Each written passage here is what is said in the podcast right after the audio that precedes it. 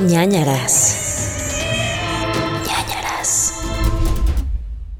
Bienvenidos. Bienvenidos a ñañaras. ¿Cómo están? Gerardo está crudo. Ahora Ya, ¿por qué? Ni dos segundos. soy como niña de así en la escuela de maestra. No sé quién se echa un pedo. Pero hice mi Ahora- tarea. Me eché un pedo, pero me hice mi tarea. Eso importa. Muy bien. Eh, es Paula del Castillo, yo soy Rodito. Y este es un podcast de. De terror y risas. Ajá. Así que bienvenidos a ñañaras, el podcast favorito de Laura León. ¿Ya lo había dicho? Tal vez Tal vez. Em, entonces puedo decir que el podcast favorito de Peter Languila. de las personas que no tienen coronavirus. O sea, el resto del mundo. Ajá. Menos China y Menos como 100 casos en China. Que en Estados descanse. Unidos y así. Ajá. Ay, no, pobre. Me, me pone mal el coronavirus. ¿Sí? Sí. Siento que sí va a ser una cosa muy fea. Ya lo es, ya lo es. Ya lo es, ya está horrible. Oye, Creo que hasta eh, soñé con el coronavirus. ¿De verdad? Sí, ahora que lo dices. Porque no has visto un video que me dio así como un ñañara, que es como de alguien que está grabando desde un departamento en Wuhan, en la ciudad donde Mm. está como súper fuerte el coronavirus, y como que todos están gritando desde sus casas como mensajes de aliento, así como de Wuhan es fuerte Ah, y así, no. pero nada más se escuchan como puros grititos así de... Y entonces me dio mucho miedo porque parecía así, pues literal como ciudad zombie, de que todos encerrados en cuarentena en su Según casa. En, en Wuhan hablan como gatos. Sí, es que no, no sé hablar chino, entonces sonaba como... Oh. Fuerza, Wuhan. ¿Por qué? Yo creo que nadie en Wuhan nos nadie, escucha. en- nadie que hable chino probablemente nos escucha. ¿sabes? Si hay alguien de Sí. China que nos escucha. ¿Sí? Ah. No, no, escríbanos, escríbanos. Ay, perdón, amigos, de verdad, les juro. Creo que es la segunda vez que estoy crudo en este podcast, ¿no? ¿Sabes que las vueltas que da la vida? Porque hoy, o sea, estamos grabando por primera vez en sábado. Ajá. Y, y como que hoy tenía la mentalidad de, ay, le voy a decir que hoy sí podemos tomar vino, una chelita mientras grabamos. Y ahora, ¿qué cosas son? Que ahora tú estás tomando electrolitos. Esto no es un comercial, amigos. Es necesario mi- el- mis electrolitos en estos momentos. Entonces yo seguiré con mi agua de siempre. Ay, lo siento. Pero si volvemos a grabar, prometo no estar crudo para poder tomar cerveza y vino. ¡Eh! ¡Eh! ¡Viva! Fiesta, ¡Eh, ñañaras! ¿Te acuerdas de esta canción? Chayanne, ¿no? Sí. qué asco. Sí. No, Qué asco Chayanne, solo No, qué asco la nunca. Es canción. el papá de todos. ¿cómo no Ajá, la canción me da el- como cringe. Es el Carlos Rivera de hace 20 años. Oye, em, ay, cosas divertidas que contar. ¿Qué? Les contamos el episodio pasado que teníamos un show. Sí. Tenemos un show. Y ya están a la venta los boletos, creo. Ya, ¿no? ya, ya. O sea, de hecho, para el pasado debiendo haber estado, no lo sé. Vamos a ver, vemos. Pero para este sí, seguro ya están. Em, ¿Cómo los pueden comprar? los pueden comprar a través de Taquilla Cero y la página del Bataclan. Y los vamos a poner como que en nuestras redes, eh, don, o sea, los links, ¿no? Para que sea más fácil. Entonces, si se meten a la página de Facebook de ñañaras eh, Podcast o lo que sea, ahí va a estar como que hasta hasta arriba de que compra tus boletos ahorita. Ya. Y está Ya. bueno porque son pocos lugares. Entonces. ¿Cómo eh, cuántos caben? ¿Como, como, como 70? 80, ajá, Ok. como 80 personas. Entonces, no, no era como de que, ay, luego veo. Porque si no hay, o sea, como que hay boletaje limitado. Si se acaba, se acaba. Sí. Sí. Amigos, si no han ido a ese lugar, es. no, o sea, no se siente tanto como un show, así No, como que es muy íntimo y entonces como que todo el mundo está, puedes pedir, pedir algo de cenar y algo de tomar y pues nada, estás así como, como muy cerca del escenario y es como muy, pues sí, íntimo. Es muy íntimo, muy bonito y, y, y, pues qué bueno. qué Está bueno, cómodo. ¿No? Que sea ahí nuestra primera Y vez. pues qué bueno, qué bueno. Perdón. A ver, em, Lolita, ven a mí. Eh, eso era. eh, también va a haber merch en el show. Si todo sale bien. De hecho, ya para este podcast, chance ya tenemos una tienda en línea. No lo sé. Vemos. Em, y ya. Gracias por estar haciendo todo eso, porque Gerardo es el que se ha estado encargando de todo lo del show. O sea, yo le dije, pues si quieres sí, pero vas. Soy, como- Entonces, soy como niño chiquito. Ah, está haciendo el merch y el póster y checando todo con el venue para lo de los boletos y todas esas cosas. Yo Muchas nomás gracias. necesito que me digas sí a cualquier cosa y yo voy y veo cómo lo hago. Em, pues eso, ¿qué experiencias tuviste esta semana? Ay, es como que de repente llegó un vacío a mí así de nada. Nada. No he nada. No, no, no me acuerdo de nada en específico. Bueno, mañana, no, pasado te vas a unas Sí. entrevistas de. El Hombre Invisible, que van a salir en Extraordinario, pero también vamos a hablar de eso aquí. Sí, correcto. Estoy emocionado de eso. Gracias por esa oportunidad de pertenecer. No, a gracias por ir. Eh, estoy emocionado. Vamos a ver. Elizabeth Moss es diosa, según yo. Entonces estoy preparado. y Y listo. también el, el que sale en Hill House. Mm, Digo, no ha salido en mucho, pero se me hace Jackson. cool. Ajá, Cohen. Cohen, así, ¿no? ajá. Jackson. Jackson Cohen. Sí, está padre. Estoy emocionado y, y va a estar padre. Eh, yo sí. No puedo hablar. ¿qué pedo con Lolita Yala en mí. Normalmente tú eres la de la flema y hoy soy yo. este. ¿Qué te iba a contar? Que eh, yo sí tengo una experiencia medio paranormal que platicarles. ¿Cuál? ¿Por qué siempre te... Ah, y lo del tarot, sí. Ajá. Siempre tienes algo, ¿por qué? Eh, no sé, por el niño del hombro me acompaña. Eh, fui al cumpleaños de Nat Campos. Sí. ¿ok? Y esta mujer cumplió 25 años y entonces como que rentó un lugar y puso maquinitas. lo cual- o sea, jugué Super Mario Bros. Lo cual Eh, estuvo increíble. Eh, photobooth, la chingada de tianguis de influencers, ¿no? De que tu influencer favorito. Tianguis. Sí, era como tianguis de influencer. De que sí. Em, bueno, el tema es que hasta arriba del lugar donde estaban las flautas y los esquites, lo cual fue una gran idea, y quiero ahora siempre eh, borracheras con esquites y flautas. Em, que por cierto, ¿cómo comes flauta tú normalmente? O sea, le pones Pues, como crema arriba sí, y así. Ajá. Estos dudes, em, que no tengo idea cómo se llaman. ¿Eran en vaso o algo así? Ajá, sí vi eh. que todo estaba en vaso. Está cañón eso. O sea, pone como que un vaso desechable y a- en el vaso desechable le echa la crema, el queso y la salsa. Y entonces chopeas tu flauta. Sí, es como si fueran palitos de pan y con dip. Ajá, así. ajá, se me hizo una gran idea y Pues sí. nunca había pensado No en se comer te flautas cae. así. Ajá. Se me hizo increíble. Bueno, el tema es que enfrente había como una señora que lee las cartas, lee el tarot. Y entonces, pues ya sabes que soy de que, güey, no, yo nunca me voy a leer las cartas. Eh, dos segundos después, voy. Estoy pensando en Whoopi Goldberg en Ghost. Me teletransporte a You in danger, girl. este. Bueno, pues entonces justo le digo como que, oye, ¿me puedes leer las cartas? Y me dice, no, es que ya eh, hasta la una y media, no sé qué. Y yo, bueno, pues si se puede, estaría increíble. Bueno, ven a la una y media. Y dije, bueno, ok, no me voy a empedar tanto para entender. Entonces. Para eh, entender. Sí, dije, imagínate borrachísimo, dije, no me voy a servir de nada. Entonces, ya llegué a una y media, sí, estaba medio happy. Y. em, y ya me de repente me dice, barajea las cartas, ¿no? Y estaba con Andrés. Ajá. Y entonces barajeo las cartas y de repente como que parto el mazo y sale la carta del diablo. El diablo. Entonces volteo con Leslie y con Andrés y les digo, mientras no me salga esto, todo bien, ¿no? Entonces dije, bueno, jajaja, ja, ja. barajé todo.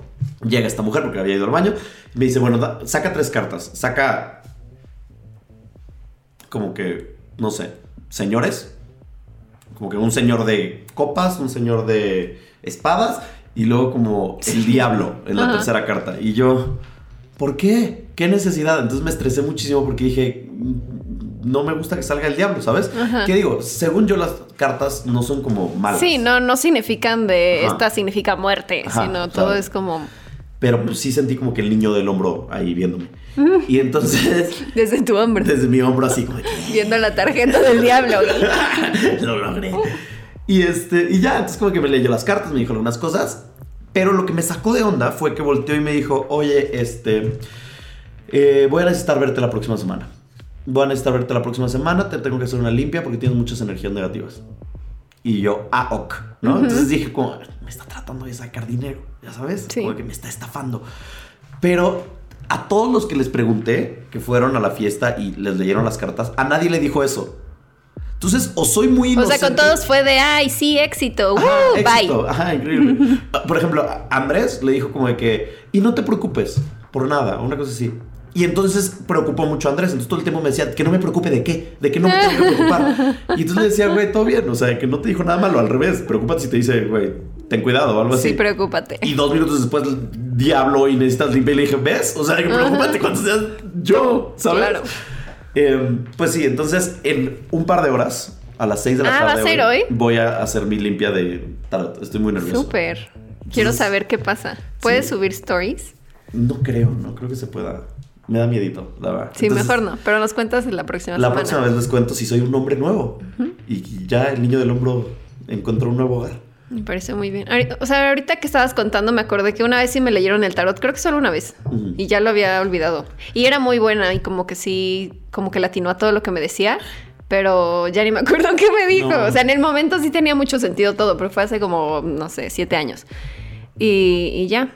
Y estas que están aquí en la mesa, decorando nuestro lindo set, son justo cartas de tarot, pero con diseños de zombies. y alguna vez la intenté porque trae ahí como un instructivo de cómo aprender a ¿Ah, leer sí? el tarot y así. Ujú. Y pues sí, hice como un par de... Me hice a mí misma, pero no sé si está bien hacértela a ti misma. ¿Sí? ¿Se puede? Según yo sí, ¿no? Pues no sé, o sea, como que sí salían como cosas que dije, ah, pero no sé, como que luego me dio miedo y dije, ya mejor ya no las voy a... Es que además están muy creepy tus Sí, cartas de son tarot. muy creepy. Porque sí hay como. mm, Además de zombie, hay como. No sé, Partes de cuerpo y así. Un bebé. ¡Un zombie baby! Ajá, es un zombie baby. Zombie baby. Comiendo ahí como un pie. Un, un fémur. Ay, qué hermoso. Pues muy bien, espero que todo salga bien en tu limpia. Ajá. Vemos. Vemos. Vemos qué pasa. Y ya. Esa era mi historia paranormal creepy de esta semana. Ahora yo tengo el niño del hombro. Bueno, ves que ¿Traes el ya desde que me habías dicho tengo el niño del hombro, yo te decía, ah, yo siempre lo tengo. Pero ya, o sea, últimamente cada vez es más intenso. Entonces Sí. ya ayer fui con una fisioterapeuta y ya y sí me dijo, es que tienes, o sea, demasiadas contracturas, o sea, de que neta eres una piedra. Ajá. Y así de que me hacía, me hacía, ajá, me hacía como movimientos del cuello. Me decía, es que no tienes movilidad en el cuello. Y yo así de, ah, ok. Pero pues ya. Vader. Entonces pues ya, tengo que hacer fisioterapia una vez a la semana. Porque tengo el niño del hombro muy El fuerte. Niño del hombro. Sí. Ay, maldito niño del hombro. Em, síganos en nuestras redes, Nanaras Podcast, en todos lados. Y eh, mándenos sus historias a nanaraspodcast.gmail.com, donde hacemos ñañaritas. Acaba de salir uno, me parece. No lo sé. Tal vez. Tal ya no sabemos ni en qué momento está esto, porque como Oh. llevamos dos episodios. No, uno, ¿no? Adelantado. Ay, no sé. El punto es que algún día saldrá ñañaritas. Espérenlo. Sí, sí viene, sí viene. Les juro, ya grabamos uno. Sí. Sí, ya debió haber salido. Eh, ok.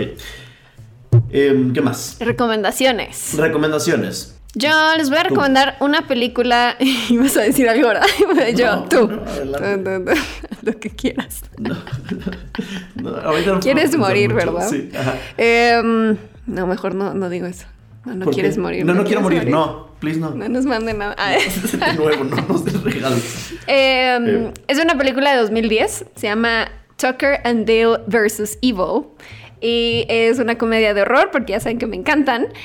Y lo que se me hace muy chistoso es que como que explotan este concepto de los hillbillies, o sea, como de estos... ¿Cómo dirías hillbilly en español? Em, pues como gente rural de Estados Unidos. Campesinos. Este, campesinos que... Ajá, que casi siempre son el cliché de las películas de terror, de, por ejemplo, Masacre de Texas, que pues son gente que vive en un pueblito y que son caníbales o algo así, ¿no? O sea, como que siempre son los malos en ese tipo de pelis. Entonces, eh, pues es- empieza la película que ellos, o sea, son dos amigos, Tucker y Dale, que están en, en el bosque y van a acampar o algo así, ya ni me acuerdo bien. Pero el punto es que de repente se encuentran eh, una cabaña y llegan también un grupo de los típicos adolescentes universitarios que Ajá. van a ir el fin de semana al bosque y ven a estos tipos y entonces piensan que son asesinos y quieren huir de ellos, pero como que todo empieza a salir mal y entonces muere gente accidentalmente y piensan que ellos son los mataron. asesinos, pero o sea, como que pues es eso como de el gato y el ratón, o sea, de quién es el malo. Y, y está muy chistosa, la verdad, me gusta mucho. Hace mucho, o sea, yo la vi en Netflix, no sé si siga, porque luego las quitan, pero Ajá. si no, búsquenla. ¿Cómo? Tucker. Tucker and Dale versus Evil. Tucker and Dale O versus- sea, Tucker y Dale contra el mal. Contra la maldad. Contra la maldad. Me gusta, sí se me antoja. Sí la quiero ver. Vela. Em, yo quiero recomendarles un, un documental, miniserie, mini documental, no sé cómo se diga. Documental de tres partes, que está en Netflix, que ya nos habían puesto en el grupo de ñañaras, eh, los ñaños, que se llama Asesino Oculto, en la mente de Aaron Hernández. Sí, yo tengo muchas ganas de verlo. Em, se las voy a recomendar porque está buena, está muy interesante. A mí, en lo personal, el fútbol americano no le entiendo. Sé que es algo que hacen antes y después de que cante Shakira y J-Lo. Ah. Estoy entendiendo que. eso Yo también es lo que entiendo. y hay muchas botanas involucradas. Hay muchas botanas involucradas. Y testosterona. Ajá. Em, pero está muy interesante, ¿sabes? O sea, vaya, sí siento que de repente está un poco eh, largo el documental porque son tres partes y como que exprimen demasiado un tema que pudieron haber hecho en dos partes tal vez. Sí. Em, pero está muy interesante el hecho de que pues, los jugadores de fútbol americano están jodidos, ¿sabes? Porque sufren tanto trauma en el cerebro que de hecho hay una imagen en donde ponen un cerebro normal y ponen un cerebro de Aaron Hernández porque eh, al final como que lo donan para la ciencia o algo así. Spoiler alert. Sorry, ya. Me juzgan mucho por spoilearles No, todo. pero eso ya es muy sabido que se murió, Sí, se suicidó. Eh, y, y sí, o sea, yo también vi esa imagen y me traumé porque como que se, se va cogiendo el cerebro. Se encoge el cerebro y se hacen como huecos. Ajá, como cuevitas dentro del cerebro. Y entonces eso afecta a tu... eh, a tu Comportamiento. toma de- ajá, a tu toma de decisiones, a tu comportamiento y todas esas cosas. Entonces, em, pues tocan un poquito el tema de O.J. Simpson y tocan como justo el tema de, güey, es que por más seguridad, entre comillas, que haya en los equipos, en los cascos, en los uniformes, etc., no es suficiente porque siguen siendo putazo contra putazo contra putazo de, eh, de este juego que es muy rudo. Entonces tiende a causar problemas en los, en los jugadores de fútbol. Y entonces Aaron Hernández eh, puede haber sido eso un factor por lo que eh, hay muertes alrededor de él. No quiero spoilear nada, no sé cómo hacerlo. sin- Ah, está bien, Ok. se entendió. Entonces véanla, está en Netflix y está interesante. Lo voy a ver. Es correcto. Es correcto. Es correcto. Muy bien. ¿Qué más? ¿Quieres empezar con tu historia de hoy? Quiero empezar. Te toca un asesino. Asesinato, crimen. Listo. Gente que se salta la intro, ya pueden regresar con nosotros. Regresen, por favor. Regresen. No se vayan. Ah, por favor, eh, recomienden este podcast, compártanlo en todas sus redes, por favor. Nos urge que la gente lo Nos conozca. urge. Nos urge, ya es una necesidad, ya estoy desesperado. Ya no va a ser como que, ay, si les gustó, denle like. No, es háganlo, por favor. Please. Ya es una- un ruego. Una plegaria. Una plegaria. Eh, es la primera vez que hago mi caso con mucho tiempo de anticipación. Ok. Siento como que lo estoy leyendo por primera vez. Muy bien. Y no sé si Nos vamos a sorprender al mismo tiempo. Sí, exacto. Em, bueno, pues el día de hoy te voy a contar una historia llena de suspenso, llena de sándwiches y llena de... ¿De ironía. huevito? No sé si era de huevito, pero creo que sí. Quiero pensar. Ok. Quiero creer. Está sí. Em, este, vamos a hablar sobre un asesino que le llaman el Coco de Westfield, ¿no? ¿No? El Boogeyman de Westfield. Em, década 50. John List era un veterano de guerra que vivía en California con su esposa Helen Morris, ¿no? Vamos a hablar un poquito de la historia de John List. Helen y John se conocen en un centro militar en Virginia, ¿no? John List era pues, ahí un militarcillo que iba y que tenía sus cosas, etc. Y Helen era viuda porque estaba casada con un eh, oficial del ejército, pero se muere este dude. Entonces va como a reuniones militares, no tengo idea de la milicia, pero va en esta reunión como militar, se conocen y es como que, ah, nace el amor. Todo perfecto. 1952 se casan y eh, durante esa época el ejército vuelve a reclutar a John List porque él era muy buen contador, ¿no? Entonces, más allá de su proeza física, era como de que eres un chingón con los números, entonces te necesitamos en la guerra de Corea, no tengo idea. Ok, en una guerra. En una guerra de 1952. Ajá. Em, se mudan junto con Brenda, que es la hija de Helen, a varias partes del país y eventualmente se mete a trabajar a una compañía de papel en Michigan. Después de que ya el ejército dice como que ya cumpliste con tu honor y tu patria. Sigue adelante, se va a una compañía de papel en Michigan, lo cual me recuerda un poco a, a Thunder Mifflin. Sí. de The Office. Pero bueno, el punto es que están ahí y tienen tres hijos. Patricia, John Jr. y Frederick. ¿no? 1959, a John le va muy bien como contador, la verdad es que le está yendo poca madre. Helen, la esposa, sin embargo, se vuelve una alcohólica inestable. ¿no? Ok. Le encanta su chupe, es básicamente yo. A ver. Eh, al año siguiente, Brenda, la hija de Helen, se casa y se va a vivir eh, a otro lado. Y los demás, o sea, John List, su esposa Helen y los tres hijos, se van a vivir a Nueva York. 1965, John List le ofrecen ser vicepresidente de un banco en Nueva Jersey y lo contratan por una cantidad de dinero como muy fuerte. ¿no? Entonces, ya a John List le va muy bien en su vida, todo es perfecto, todos estamos, eh, pues bien. Contando dinero, Helen le dice a John, hay como, en algunos de los artículos que leí, Helen a veces la pintan como Buena. alcohólica, mala, luego la pintan como de que Sumisa y. sumisa, y en otras la pintan como esposa psicópata, como de que, que presionaba mucho a John List, como que le decía como que, ay, necesitamos tener este carro, necesitamos tener esta cosa. Entonces, la historia con la que me voy es que Helen le insiste mucho a John List que compre una casa que es como la casa de sus sueños, ¿no? Era una mansión estilo victoriano de 19 habitaciones. Ok. ¿Por qué? 19 por. ¿Qué, ajá, ¿qué, qué haces con No 19 sé. habitaciones? O sea, O sea, no, no, no, tengo ni tantos familiares. No tengo. No. ¿No? Y me daría miedo. Sí. Mientras más cuartos vacíos, más miedo me da. Y qué hueva decorarlo y limpiar. ¿no? Limpiar. uh, uh. Ah, Eso me da más miedo aún. Em, el punto es que eh, su, eh, su mansión es de 19 habitaciones, tiene chimeneas de mármol y tiene un salón de baile con una claraboya de Tiffany. ¿Qué es Eh, una Sí, claraboya? sabía que iba a venir esa pregunta. Es un tragaluz. Es- ¿Has visto como estos tragaluces de, en el techo que son como cristal? Sí. Bueno, una claraboya y así son las que son muy bonitas, como del Hotel de México. Eh, ya sabes que tiene Sí. como vidrio de colores y así. Y es de Tiffany, ¿no? Entonces está muy lindo. Ay. Muy bonito, muy, Muy fancy. Muy fancy Azalea. Em, John se muda ahí con su esposa, pero pues como tiene 19 habitaciones, también eh, se muda con su mamá y sus tres hijos puertos, ¿no? Entonces está John, la esposa, los tres hijos y la mamá de John. Y aún así hay un chingo de habitaciones. Ajá, o sea, de hecho, a la mamá, o sea, la mamá le pide como un poquito de dinero para, eh, pues para poder comprar esta casa, porque apenas estaba teniendo este trabajo, entonces no tenía tanto dinero, entonces la mamá sí tenía mucho varo, entonces fue como, bueno, préstame tanto varo, y le dijo ella, ok, pero con la condición de que en esta casa, en el tercer piso, lo hacemos como un departamento para mí.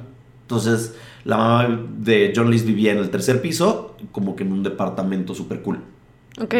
Y en los otros dos pisos y las 19 Pues le iba súper bien para poder invertir en todo eso, ¿no? Es correcto. La mansión era tan fancy que tenía nombre, ¿no? Entonces la mansión se, se llamaba Breeze Knoll. Que no sé, no sé qué significa Knoll, pero Breeze de brisa, ¿no? Entonces, em, pues bueno. La mamá le presta el dinero a cambio de que tenga su propio espacio, como te digo, le dan el tercer piso. Y durante seis años las cosas van perfecto, ellos están pagando la hipoteca, todo bien, no sé qué. Y la familia era como la típica familia perfecta americana que va todos los domingos a, a misa. John era extremadamente religioso y era maestro de catecismo y todos sabían quién, o sea, sabían de la familia porque pues, era como que, ah, son los que viven en Breeze, Es un pilar de la es un pilar de comunidad. la comunidad, pero eran muy reservados. O sea, no se llevaban con muchas personas, eran muy introvertidos, pero pues sí sabían quiénes eran porque eran los millonetas de la cuadra, ¿sabes? los, los Beverly de Peralvillo. ¿De dónde salió esa referencia? Em, en 1971 le hablan a John y le dicen, oye John, por cierto, estás despedido. Y John con su mansión de 19 habitaciones, pues apanica, ¿no? Entonces John no sabe qué hacer y prefiere escondérselo a su familia. Entonces... Claro, es una buena decisión. Es una gran decisión, ¿no?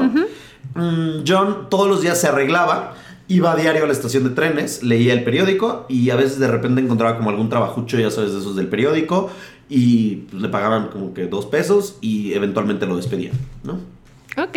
Entonces, eh, pues, lo lógico fue que empezó a robarle dinero a su mamá, ¿no? Porque la mamá tenía dinero, entonces iba al, banco y sacaba como de que un poquito de dinero y luego otro poquito de dinero la siguiente semana y así, como un poquito, po- como robo hormiga.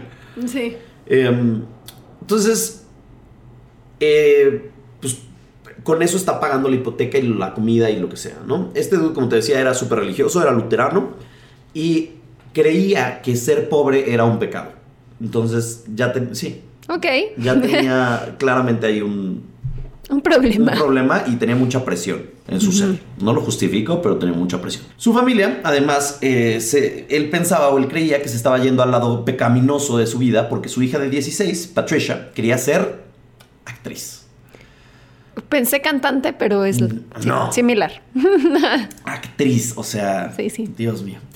Eh, entonces, él además estaba seguro que Patty, como le llamaré ahora, fumaba la lechuga del diablo y que además experimentaba como brujería, ¿no? O sea, su hija. Sí. La actriz. Ajá. O sea, en su mente era como de que no, se está yendo muy mal esta niña porque eh, quiere ser actriz, fuma marihuana y además Hace brujería. hace brujería.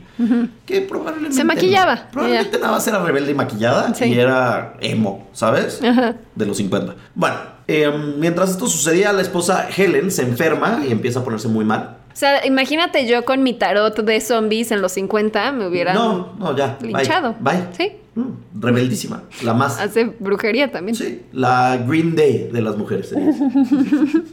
Su esposa Helen, te digo, se enferma, se pone mal y ella no le había dicho a John, pero de repente se desmayaba de la nada y de repente perdía la visión en su ojo izquierdo y esto hacía que, pues como la mujer le estaba pasando mal, se la vivía peda y se la vivía eh, echándose como medicinas y tranquilizantes. Eventualmente los médicos se dieron cuenta que Helen tenía sífilis y lo había contraído de su primer esposo, ¿no? Pero pues en esa época como que no tenían tanta, tanto conocimiento de enfermedades eh, de transmisión sexual. Pero entonces ya se lo había pasado a John, ¿no? Pues yo supongo. No sé si la sífilis se contagia cada vez. No tengo idea. Yo tampoco. Estamos en los 50. porque Sex tenemos education. Educación sexual aquí. Perfecto. Eh, usen condón. Su salud- la salud estaba. La salud de Helen estaba muy mal, entonces dejó de ir a misa porque pues ya se sentía muy mal y obviamente John dijo como de que esto es una grave ofensa, no puede ser. O sea, ¿qué está, Está pasando? pecando. ¿Dónde está Jesús en tu vida? Entonces John no sabía cómo salir de la bancarrota y consideró suicidarse, pero pensó que no, porque eso era un pecado y dijo que eso no, lo- no le daría las puertas al cielo. Entonces dijo que necesitaba encontrar una manera y si se suicidaba no iba a poder, haber, no iba a poder ver a su familia en el cielo cuando ellos murieran, ¿no? Entonces era muy importante para él encontrar una manera de solucionar sus problemas. John era muy inteligente, sabía perfectamente planear cosas, entonces la mañana del 5 de noviembre del 71 se le ocurre la solución. Y casual llega súper discreto con su familia y les pregunta en el desayuno, oye, eh, pásame los hotcakes, si te murieras, ¿cómo te gustaría morir? Como cualquier padre lo hace, ya sabes. Sí. Pregunta de padre, ¿no? Con la Eh, lechuga del diablo. Sí, ¿cómo te gustaría que te enterraran? ¿No? ¿Qué? La lechuga del diablo.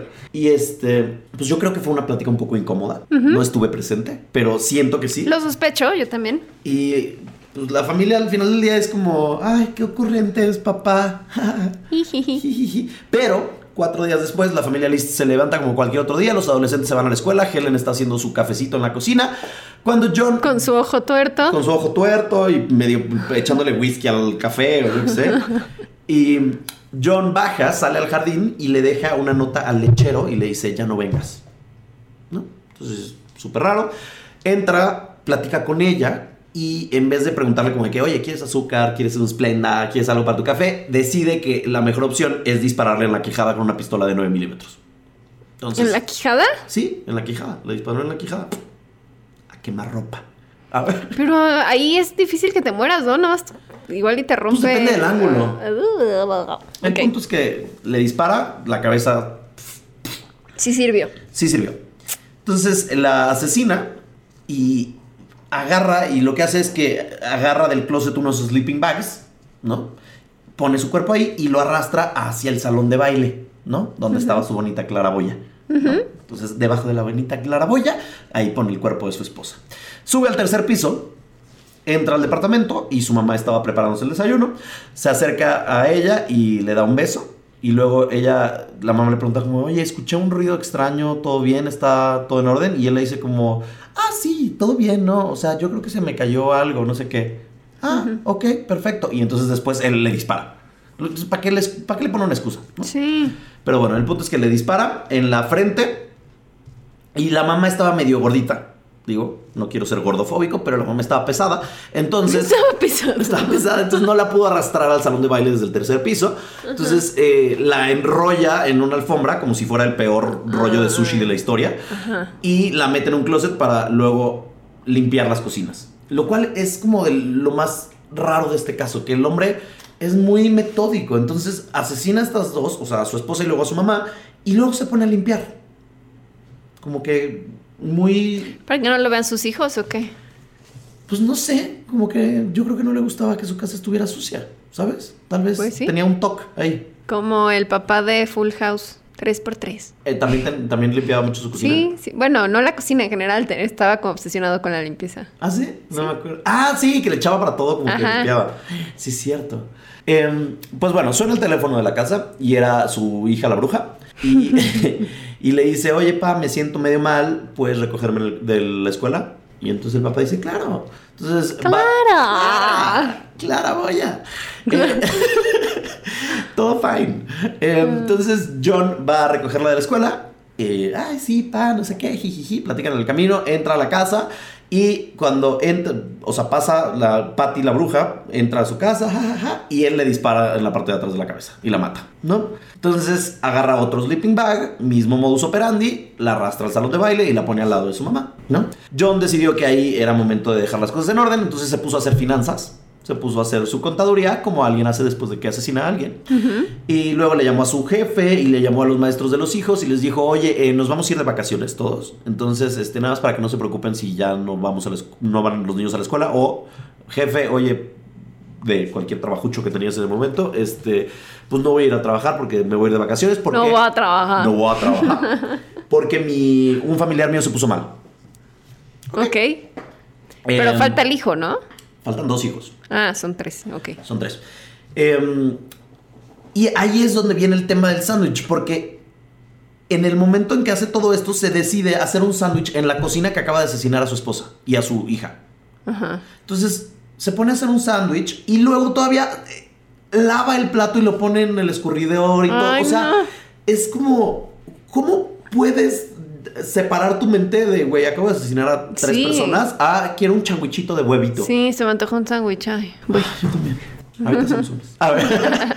Em, porque, pues bueno, se entiende que esté cansado después de asesinar a tres personas, le dio hambre, comió. Se va a la oficina de correos, después de eso envía las cartas que había escrito de que, ay, oye, no voy a ir a trabajar, todas esas cosas, las llamadas que hizo, etc. Deja todo en orden y em, pasa por la tienda y les dice, ¿sabes qué? Tampoco, eh, además de que el lechero ya le dije que no lleve leche, no necesita llevar nada a la casa, estamos perfectos y va al banco y saca dos mil dólares de la cuenta de la mamá, ¿no? Regresa a la mansión y llega Frederick, el hijo de 13 años, eh, llega de la escuela y lo recibe con un sándwich de web. No, no es cierto. Ay, lo recibe no. con un balazo en la cabeza. Eh, mismo modo, O sea. ¿cómo puede no importarle ninguno? Como ya llegó, pa, Pa- ya ajá, llegó. pf. Ajá, ni siquiera, o sea, en la entrada casi casi, ¿sabes? Y Sleeping Bag lo arrastra y lo pone al lado de la hermana, ¿no? Entonces ya tenemos tres cuerpos bajo claraboya. Por último, ¿se acuerda que ese la mamá que no pudo La bajar. mamá estaba en sushi, allá arriba, Ajá. la California Maki. Eh, ¿Se acuerda que ese día John Jr., el último hijo restante, su último familiar, tenía un partido de fútbol? Así que dice, "Ay, creo que tengo que ser un gran padre. Entonces va a las canchas de fútbol y lo apoya. Entonces le grita desde las gradas ¡Ay, de no! que ¡Eso, mijo! ¡Qué ¡Sí se cínico! puede! ¡Esto, gol! ¿Ya sabes? ¿Por? Porque es un psicópata este güey. Y entonces terminando el partido le dice, hijo, te llevo a casa. Y él le dijo, le dice, claro, pues vamos, pa. Entonces eh, John Jr. entra a la casa y ve manchas de sangre y dice, fuck, esto no está bien. Entonces reacciona, voltea y ve que el papá tiene un arma y entonces forcejea con él, pero eventualmente eh, John termina disparándole 10 veces, ¿no? Pero sí, como que sí lo golpea y sí hay como un forcejeo, pero no funcionó de mucho porque sí termina muerto. Arrastra el cuerpo de el bellísimo John Jr. a la claraboya, donde, bueno, al salón de baile donde está con sus hermanos y madre. Pero a ver, John List era como si estuvo en el ejército, o sea, sí, sí estuvo en la guerra y así. ¿no? O sea, como que él ya le da igual matar. Claro. O a lo mejor tiene como un trauma Como un post, traumático. no sé. Estrés postraumático. Ajá. Pues podría ser. El tema eso es como que le da igual y como que no tiene sensibilidad al respecto. Le vale madres. Y, y entonces después de que ya tiene a su familia muerta en el salón de baile, les pone una toalla encima de la cara porque, pues, no, no sé. Y se pone a rezar al lado de ellos. Bueno, porque yo creo que ya le remordió un poco la conciencia, ¿no? De no los quiero ver. No, eh, ahorita voy a explicar por qué los mata. Es, está fuera de control este güey. Luego de que mata a su último familiar, se pone a limpiar una vez más toda la sangre. Porque, pues, imagínate cuánta sangre ha acumulado el hombre. Y se sienta a cenar. Se prepara Otro sándwich. No, eh, ahí ya es como una cena bien, ¿sabes? Como de que su Ah, va a ser mi carnita, su milanesa, ¿sabes? Ajá. Y acabando, te digo, limpia sus platos. Él es muy pulcro, ¿no? Seguro todavía se enojó de, ay, mi esposa no compró pollo, qué mala onda. Eh, se va a su cama y se duerme, casual, con su familia muerta en, el- en la sala en ahí. en el- ajá, en el salón de baile. Entonces, eh, dice John que ese, esa noche que durmió, dijo que fue el mejor descanso que había tenido Ay, en no, años. sabía que iba a decir algo así de, fue una noche excelente. Sí. Descansé muchísimo. Lo odio. Entonces, al día siguiente, John le baja el aire acondicionado eh, al mínimo para que se preserven mejor los cuerpos. Y prende la radio y pone como música clásica y lo pone por el interfón de toda su mansión. Y em, prende luces estratégicas de la casa. Entonces, esto lo hace porque si alguien se acerca a la casa va a pensar que hay gente. Es inteligente.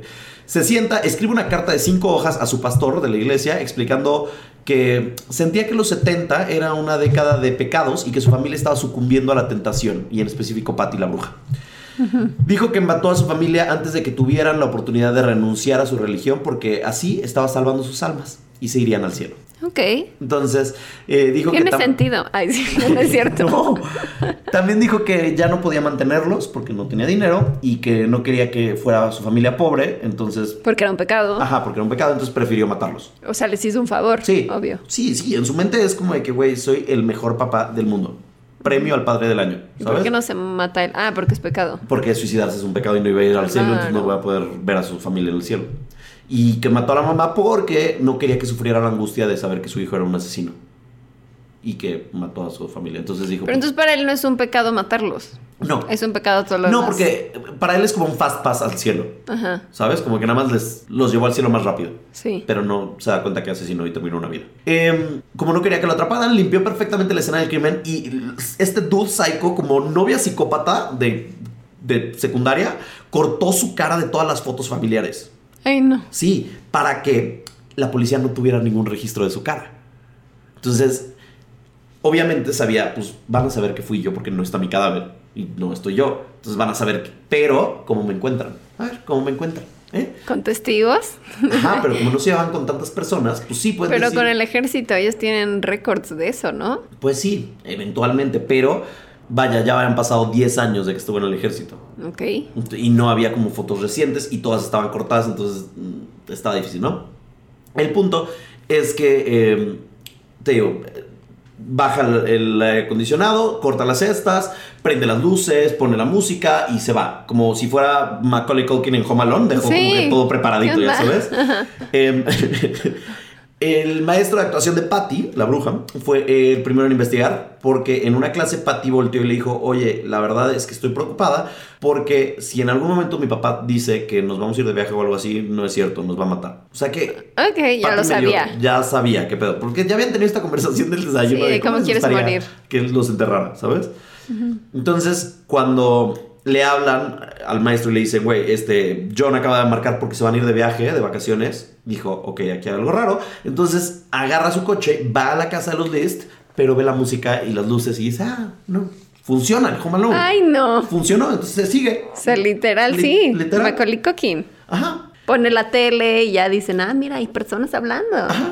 Pasó un mes. Creo que ya me estoy adelantando. No, sí, X, whatever. El punto es que pasa un mes y los vecinos no se dan cuenta. O sea, así. Lo único que empezó a hacer a los vecinos decir como que hay algo raro es porque de repente se fundían los focos y no volvían a cambiarlos. Entonces, de las luces que tenían prendidas, de repente se fundía uno, luego se fundía otro. Entonces dijeron, aquí hay algo raro. Entonces, al mes dicen, vamos a ver qué pedo. Le hablan a la policía.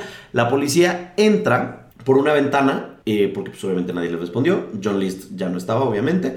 Y se dieron cuenta que hacía mucho frío. Pasan al salón de baile y pues ya encontraron como los Cadáveres. cadáveres y ya estaban podridos. Entonces por el olor fue que dijeron, no mames, ya valió madres esto. El caso se vuelve prioridad del FBI. Buscan a John List por, todo la- por todas partes, pero lo único que encuentran de John List fue su coche estacionado en el aeropuerto de Nueva York, en JFK. Y ocho meses después de que desaparece John List, de la nada la casa se incendia misteriosamente y se pierde todo lo que había adentro. Y de ahí pasaron 18 años eh, y nadie supo nada de John List. Como que logró O sea, escaparse. neta sí lo logró. Lo logró. Crimen perfecto. Cuasi perfecto. John, ¿qué hizo estos 18 años? John se fue a Denver y cambió de identidad. Se convirtió en un cocinero que se llamaba Robert Peter Clark. Y los medios, cada aniversario de la muerte de esta familia, sacaban como la noticia para ver si alguien tenía nueva información o algo así. Pero pues, pues nadie tenía información. O sea, decían como que, ah, pues sí lo conocí, pero... Y se veía así, pero... ¿Quién sabe dónde ¿quién sabe está? dónde está? Eh, pasan, te digo, 18 años, hasta 1989, cuando sacan el caso en America's Most Wanted. ¿Te acuerdas de este programa? Sí. Bueno, eh, llega la policía y dice, pues échenos la mano porque ustedes son medios y chance y esto no sé qué. Y el detective que estaba llevando la investigación le dice a los de America's Most Wanted, por favor pongan el caso. Los de America's le dicen, está muy viejo el caso, no hay nuevas cosas, no tengo idea por qué. Eh, y ni siquiera tienen fotos de cómo es el asesino, ni cómo se veía, y ya... Tienen un dibujo como descripción de gente que lo conocía. Ajá, pero pues ya han pasado 20 años. Bueno, ya cambió mucho. Puede haber cambiado totalmente, ¿no? Entonces, el host del programa... Me acabo de imaginar si, si yo fuera ese, o sea, como que engordas un buen. Te dejas ir, así, pues ahora voy a ser gordo y nadie sabrá que soy yo. ¿Eh? Sí. Te dejas el Y pelo te cambias color largo. de pelo, ajá. ajá. te lo dejas largo. Pero creo que engordar y enflacar es básico. Te haces una cicatriz, no sé. Como que algo que cambia. Un tatuaje, así Mike Tysonero. De Harry Potter, así un rayo. Y el host, el conductor de America's Most Wanted, se le prende el foco y dice, ya sé que, ¿cómo voy a encontrar a este hijo de puta? Y forma como su super escuadrón de Avengers de Ajá. forenses. Y entonces agarra a un escultor, agarra a un psicólogo y un antropólogo forense. Y entonces les enseña fotos de los papás de John List y relatos de quienes lo conocían y dibujos hablados y todo esto. Y entonces entre todos ellos, entre los cuatro, dicen, ok, si John List lleva 20 años corriendo eh, de la ley y así, ¿cómo se vería? ¿Qué, ¿Cómo habría deformado su cara? ¿Cómo, con sus antecedentes genéticos? ¿Qué pedo? Y entonces el escultor hace una imagen de un John List, ¿no? Hace un busto de John List a sus 60 años. Sacan el programa al aire eh, con el busto de cómo se vería John List y con como información y como lo que recopilaron, etc. Y en Denver, las vecinas de John, que lo conocían como Robert Clark, desde antes de que enseñen el busto, dicen, ok, Este güey es medio me raro. suena a que es el vecino porque decían, es extremadamente religioso, habla de esta manera, camina así, no sé qué. Entonces dijeron, ay, es como el vecino, ¿no? Ajá, ajá, sí, es como el vecino. Y de repente sacan el busto y es idéntico, Pau. O sea, de que ves la foto del busto y de John List, gemelos. Guau. O sea, Qué gran trabajo hicieron. Increíble, estuvo chingón. Entonces se choquean, hablan a la policía y 11 días después llegan a la casa de eh, John List, donde ya vivía con su nueva esposa, ¿no? Y la esposa le dijo, no, pues es que está en el trabajo, ¿por qué? ¿O qué? La esposa no tiene ni idea de lo que estaba sucediendo. Llegan al trabajo y los policías dicen que en el momento en que entran al- al- a su trabajo lo reconocen de inmediato, porque es idéntico al busto. O sea, de que no hay forma de que no sea No él. Entonces, eh, pues ya, se va a juzgado, se va a la corte, tardan nueve horas en condenarlo, lo cual fue muy rápido, y le dan cinco cadenas perpetuas de, eh, por cada uno de los asesina- asesinatos de su familia. Y cuando el juez lee la sentencia, todos en la corte gritan y aplauden y, eh, como si fuera fiesta nacional. Lo más irónico y delicioso, y por lo cual amo este caso, es que toda la solución de John List estuvo siempre con él. Porque la claraboya del salón de baile Valía muchísimo. era de dinero. Tiffany y estaba firmada por el Don Tiffany, no me Louis Ajá. Comfort Tiffany se llama. Tiffany es un apellido. Sí. Yo pensaba que era como Tiffany, una señora. No, Ah. no es un apellido, es un apellido. No y entonces sentido, la claraboya esta hermosa que tenían en su salón de baile estaba firmada y estaba evaluada en más de 100 mil dólares. Y su deuda era de menos de 30. Entonces No. pudo haber vendido la maldita claraboya. Si tienes una mansión, véndela. O Ajá. sea, sé más creativo. Pero es que estaba hipotecada, entonces no la podía vender. Ah, bueno. Pero, pues sí puedes vender la claraboya. Y se la vendes a Y un todo lo que hay dentro, seguro tiene antigüedades y. Sí, entonces eh, no tenía que matar a nadie, John List. No era necesario. Y si tan solo hubiera visto hacia arriba, cuando estaba Rezando. a sus eh, familiares y rezando, pudo haber solucionado su vida. Eh, se murió de neumonía en la cárcel en el 2008. Y en cuanto a representación en medios, el personaje de Kaiser Souse de The Usual Suspects, ¿has visto esta película? ¿Sí? Yo no la he visto, la quiero ver. ¿Está buena? Sí. Ok. Bueno, el personaje de Kaiser Souse está basado en él. Y eh, también la película de The Stepfather del 87. Y tuvieron un remake en el 2009 donde salía Penn Badgley, eh, nuestro stalker favorito de Gossip Girl. Sí. Eh, you. You. Y Amber Heard también aparece en la película, lo cual amo porque es la novia que se madreó a Johnny Depp. Que es un video que acaba de salir en mi canal y ese era un comercial que quería hacerles. Y em, entonces, eh, no sé, vi del tráiler de la película, está en YouTube, si la quieren ver, cuesta como 40 pesos. No se me antojó verla, la verdad. Pero se ve interesante, se ve intensa, padre. Sí, em, es de la de Usual Suspect, ¿sigues hablando ahí? No, de la de The Stepfather. Ah. The Stepfather. The Usual Suspects no la pude Esa encontrar. es de Brian Singer, el que hizo después X-Men. Mm, y que después tuvo ahí controversias. pero, De violación y cosas así. ¿no? pero sí, antes de X-Men, Usual Suspects. Eh, pues sí, y está padre, no sé. Esta historia me gusta mucho, sobre todo por el hecho de que la que lo atraparon, ah, pero además eso de que hicieron un busto se me hizo muy cañón. cañón. Está fuera de control porque te digo, idéntico. O sea, hasta. ¿Cómo te explico que hasta los lentes? O sea, Wow. le hicieron unos lentes con un armazón y dijeron, no, tiene que ser como un armazón grueso porque se va a querer estar como que la gente no lo note. Entonces, psicológicamente buscas un armazón más grueso para que la gente no vea tanto tu cara y tiene que ser como este estilo y no sé qué. Los mismos lentes. O sea, mis respetos. Me encanta ese tipo de cosas, o sea, o de que nada más de los dientes pueden saber Y de dónde creció y qué comía y, o sea, está muy Sí, cañón. y todo, así de que seguramente, eh, no sé, camina más encorvado por esto, entonces Ajá. va a tener como una jorobita, así, como de que cosas Psicológicas, psicológicas, científicas. hardcore. Funcionó, cool. los Avengers forenses. Me Sí, encanta. ya. Muchas gracias por esa historia, Muchas gracias al conductor de America's Most Wanted por ponerse las pilas. literal. Bueno, pues me toca una historia paranormal, así que te voy a contar sobre la caja D-Book. ¿Ubicas la caja D-Book? No, ¿qué es eso? Supuestamente dicen que es uno de los objetos más embrujados del mundo. Yo tengo mis dudas, pero aquí va la historia. En el año 2001, en Portland, Estados Unidos, un hombre llamado Kevin Manis se topó con una venta de garage en la que estaban liquidando todas las pertenencias de una familia.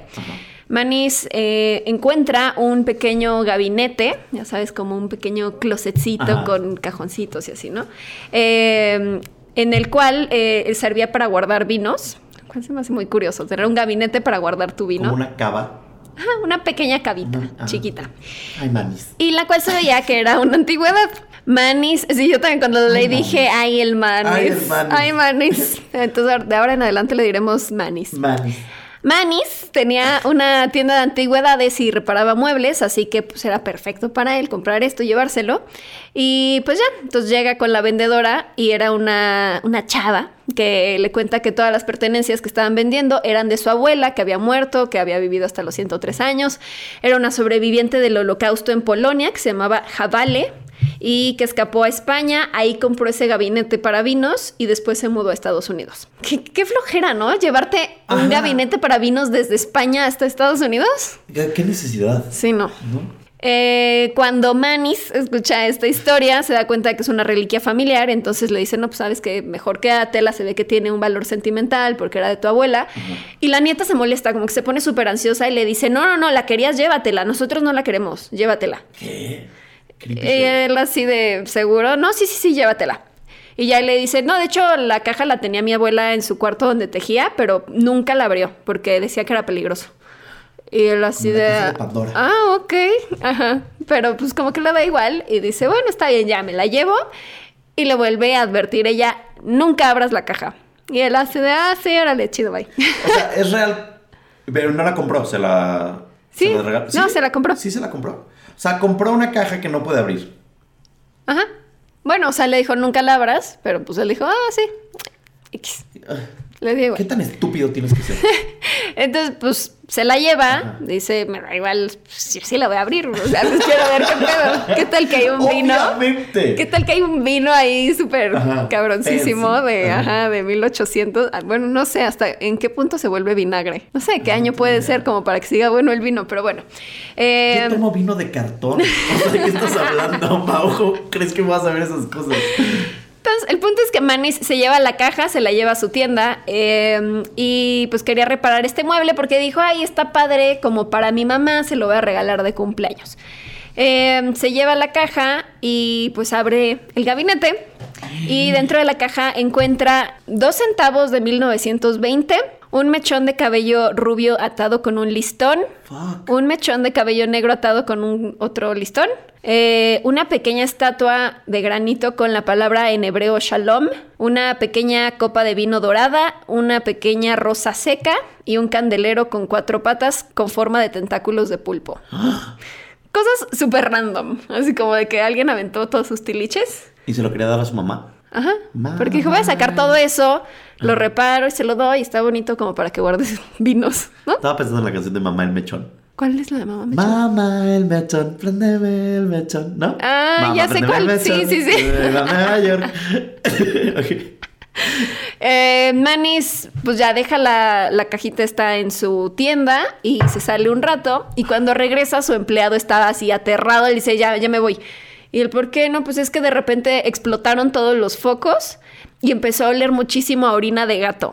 ¿Qué? O sea, ¿cómo sabes a qué huele la orina de gato? ¿Qué no huele igual que la del perro? No, ¿Huele muy diferente? Yo no tengo gatos, entonces no sé. sí, sí. O sea, si identificarías ese huele Es a orina. una vez que tienes gatos, Ya sabes, perfecto. ya es como un superpoder que desarrollas. Es el olor Ok. a orina de gato. El peor superpoder que puedes tener en la Sí, historia. porque yo ubicaría huele a orina y ya. Ajá. Pero no sabría si es de humano, de perro o qué. Y el empleado decía, me huele a, a orina de pequinés. Huele a gato. Em, y ya. Entonces dice, ok, se va el empleado. Eh, se la lleva a su casa. Dice, bueno, mejor me la llevo a mi casa porque este güey se puso muy loco y no vaya a renunciar. Y ya, esa noche se da cuenta que empieza a ver como siluetas en su casa, ¿no? Como que ve sombras pasar. Ajá, maquíllate, maquíllate.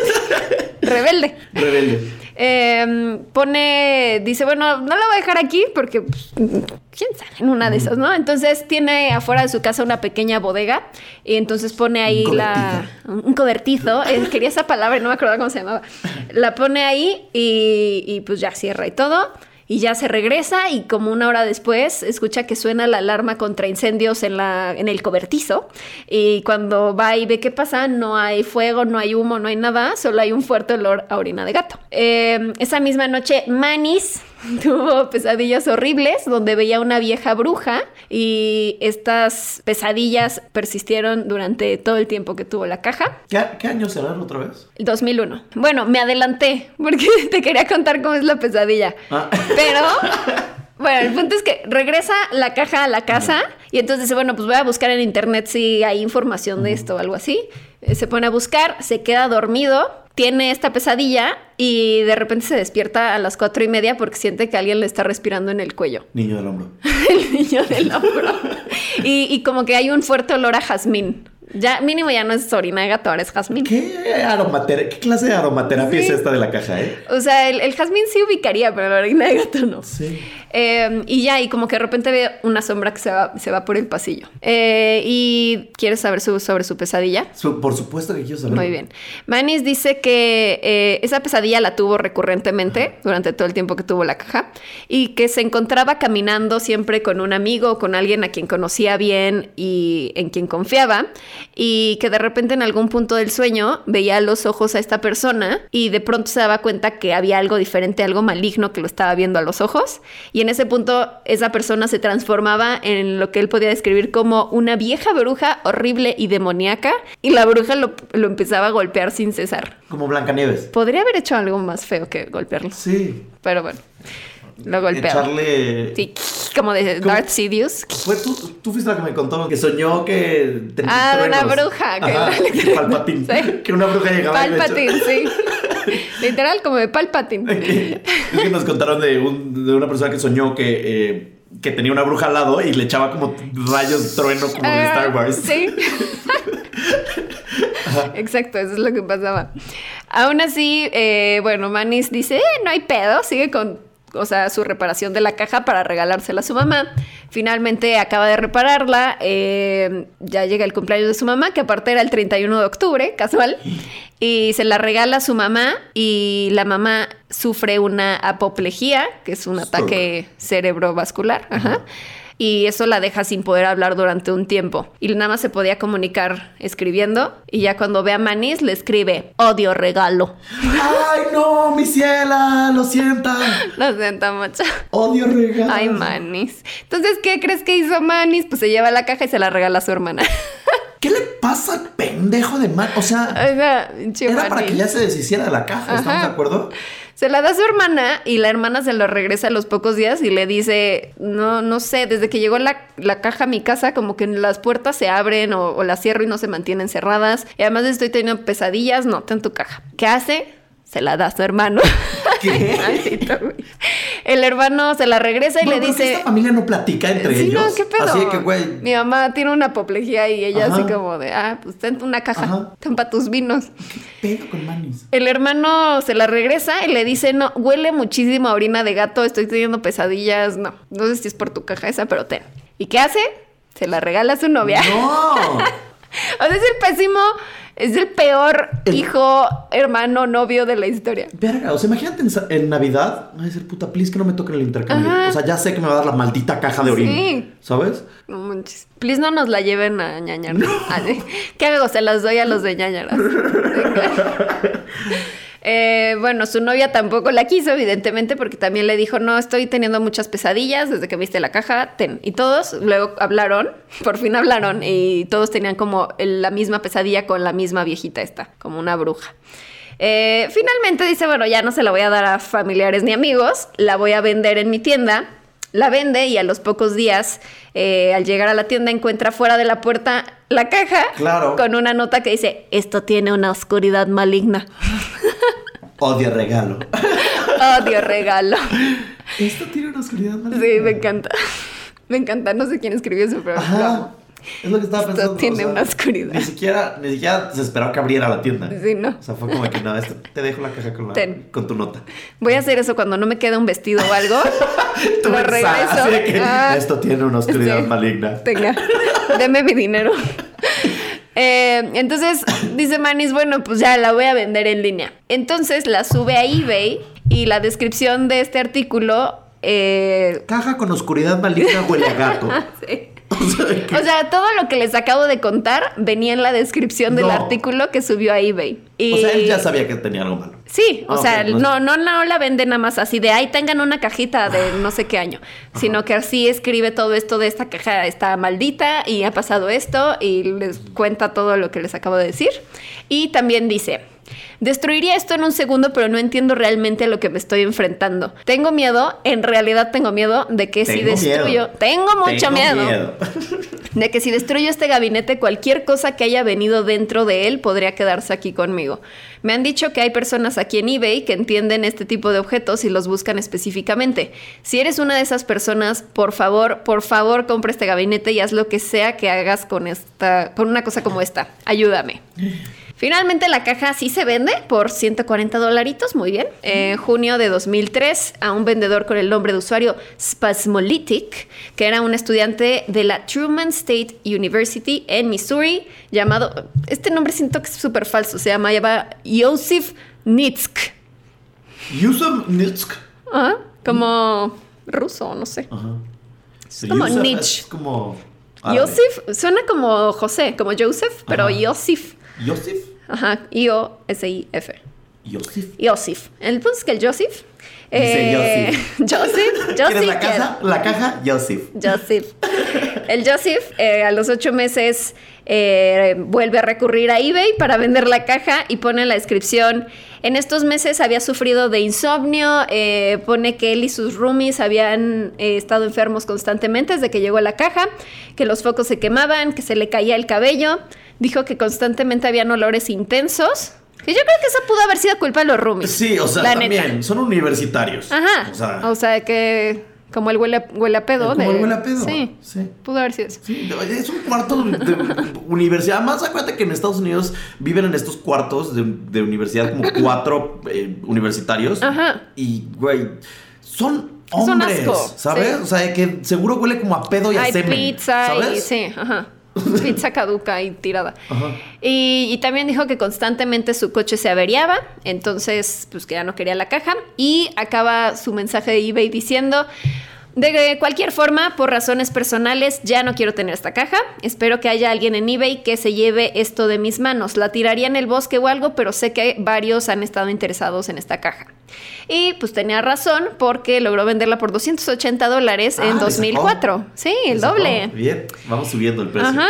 La caja fue comprada por Jason Haxton, director del Museo de Medicina Osteopática de la Universidad A.T. Steele en Kirksville, Missouri, o sea, en el mismo estado donde estaba Yosif.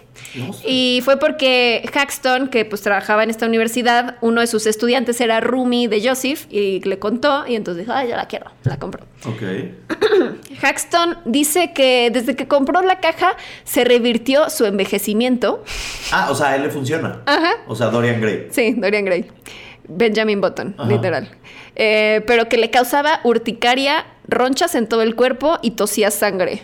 O sea, creo que debería de ir al doctor. Mejor, ¿no? O sea, como Me de. siento más joven, pero ahora toso Sí, sangre. porque aparte su usuario en eBay era H-Tron. H-Tron. Ajá, como de Ajá. que envejece. ¿Cómo se traduciría? Eh, pues no sé, como robot de edad. Robot de edad. Algo ¿No? así. Viejo, punto.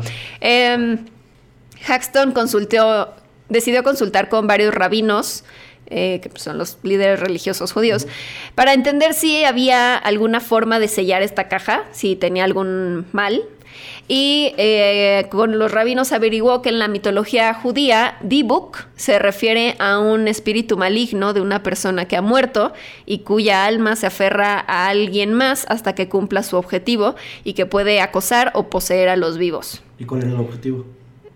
pues que Joder. lo sacaran de ahí, ¿no? O sea, de la caja, supongo. Salir de la caja. Ajá. Sácame de la caja. Como el niño del... Literal era un niño del hombre. Era un niño del hombro. Se te trepa y ya es como de... Y huele a orina de gato. Eh, supuestamente se logró sellar la caja con los rabinos y Haxton dice que la ocultó en una locación secreta. Bueno, desde que le dijeron esto de D-Book, eh, se hizo llamar la caja como la caja D-Book o D-Book Box. Y mm, Haxton escribió un libro, sí le sacó jugo, porque escribió un libro que publicó en 2011 que se llama La caja D-Book.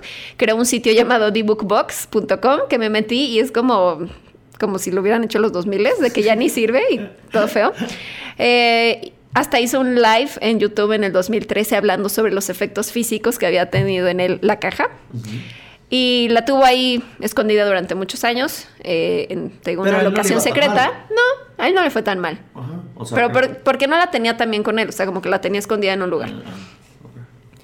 Y hace unos años Haxton le vendió la caja a Zach Bagans, conductor del programa de televisión Ghost Adventures, para que la mostraran en su Museo de lo Paranormal, el cual está en Las Vegas desde 2017. Se llama Zach Bagans The Haunted Museum y tiene 30 salas con objetos embrujados. Y supuestamente el edificio donde está el museo es una mansión de 1938 que está embrujada. Eh, según lo que leí en internet, si vas al museo no te permiten ver la caja de ebook. Tienes que firmar antes una liberación de responsiva de que si te pasa algo no vas a culpar a Zach Bagans ni al museo. y esta historia me encantó porque en 2018 Post Malone, el que canta la de. Sunflower de Spider-Man Into the Spider-Verse, eh, visitó el museo con Zach Bagans, al parecer es como su amigui. Chile. Y eh, Zack como que le dice, ay, ya, te da miedo, no sé qué. Y van y, y como que, como La- que él toca, o sea, Zack Bagans toca la caja, mientras que Post Malone tiene como sus manos en los hombros de Zack, así como de, ay, no, ya, no, vámonos. Pero pues, o sea, como si fueran toques, ya sabes, de que si uno le está dando el toque, Toque, toque. como que te pasó a ti también la- el toque. Ajá. Pues no sé si así se pase también la maldad de la caja. Pero entonces de repente como que cuando toca Zach Bagans la caja, Post Malone dice que vio como una silueta pasar. Y entonces los dos salieron corriendo de ahí. Todo esto está en un video que es como video de seguridad del museo. Y se ve ahí como los dos "No, a ver. Y como que la tocan y de repente salen corriendo. No tiene audio ¿Se ni ve, nada. ¿Se ve una sombra o algo así, no? No, no se ve nada. Ok. Nada más se ve ellos que se van corriendo y está como en blanco y negro porque es un cuarto oscuro y pues es una cámara de seguridad. Em, después de eso salió como en todas partes en TMC y esos lugares de chismes em, que Post Malone estaba maldito, que tenía una maldición porque empezó a tener muchos problemas. Iba volando en su jet privado cuando de pronto explotaron dos llantas y tuvieron que hacer un aterrizaje de emergencia. Luego chocó su auto, pero fue así como de pérdida total, pero a él no le pasó nada.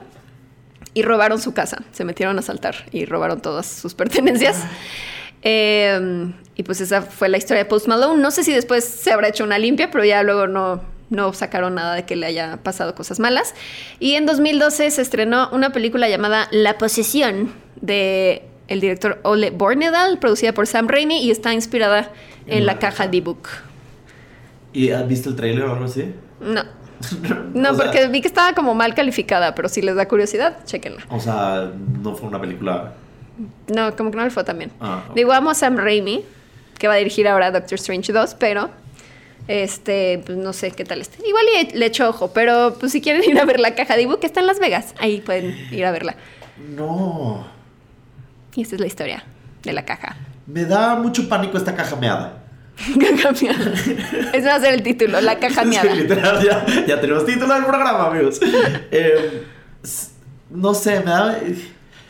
Pero más, más de eso me, me sorprende la estupidez de Manis. Ya sé. Lo odio. O sea, porque no nada más le pasa al empleado, le pasa a él, le pasa a la mamá y luego se lo da a la hermana, al hermano, a la novia. O sea, güey, cabrón, poquito de coco, ¿no, güey? Sí. O sea, que ya. Sí, es como de si te como encuentras algo y te da como vibra mala y se lo das, me lo das a mí. Sí. A ver, ven, qué te no, pasa a ti. No, ay. Ay, ese manis, manis, Pues mi maniwis. manis. Siento que Muy es amigo bonita de Mengele. Mengele. Manis, sí, Muy Mengele. bonita historia, gracias. Eh, y lo que más me apanica es que es una historia reciente. Sí. Y es muy ah, moderna con eBay y así. Y Post Malone, ¿no? Sí, Estamos, Post Malone. Estamos muy centennials hoy. Sí. Muy, muy. Billie Eilishers hoy. Wow, pues gracias por eso, Pau. Eh, Gracias a ustedes. pues no queda, no me queda más. No queda más que escuchar la despedida. ¿Te hiciste una canción? No es cierto. Estaba cantando Selena. Yo inventé una Tú canción. te- ah, tú te crees. ok. No queda más Que decir despedirnos. La despedida. Bueno, quiero comentar algo. Siento que. Comenta. O sea, no sé qué tan cierto sea la caja, pero creo que sí luego te puedes como súper Sugestionar. ¿no? O sea, de que. O sea, porque algunos de estos, la neta, ni siquiera. O sea, pon tú, lo de Post Malone sí suena como, no manches, me está yendo muy mal. O sea, están pasando muchas cosas que fue a partir de lo de la caja. Pero, o sea, tipo el señor que es como de. O el estudiante de, ay, es que me salió una roncha. Ay, se me cayó el pelo. Sí. A mí también se me cae el pelo por estrés. O sea, Tú, estás, tú no puedes voltear. Ah, tengo el niño del hombro y Tienes no. el niño del hombro Es por la caja ebook. La caja. Que además la caja ebook suena como a juguete para niños, ¿no? Ajá. Ay, The Book Box. Le compré a Rodri su caja de ebook. Sí. En juguetes mi alegría. Ay, ay, pues qué cosas de su caja. Alguien cajas haga un meme de cómo sería el juguete de la caja de ebook. Para niños, Sí, de verdad. gracias, qué bueno que recuerdas. Gracias por todos sus memes. Nos da mucha risa. Los vivimos, los atesoramos, los ¿qué? Amamos. amamos. Gracias.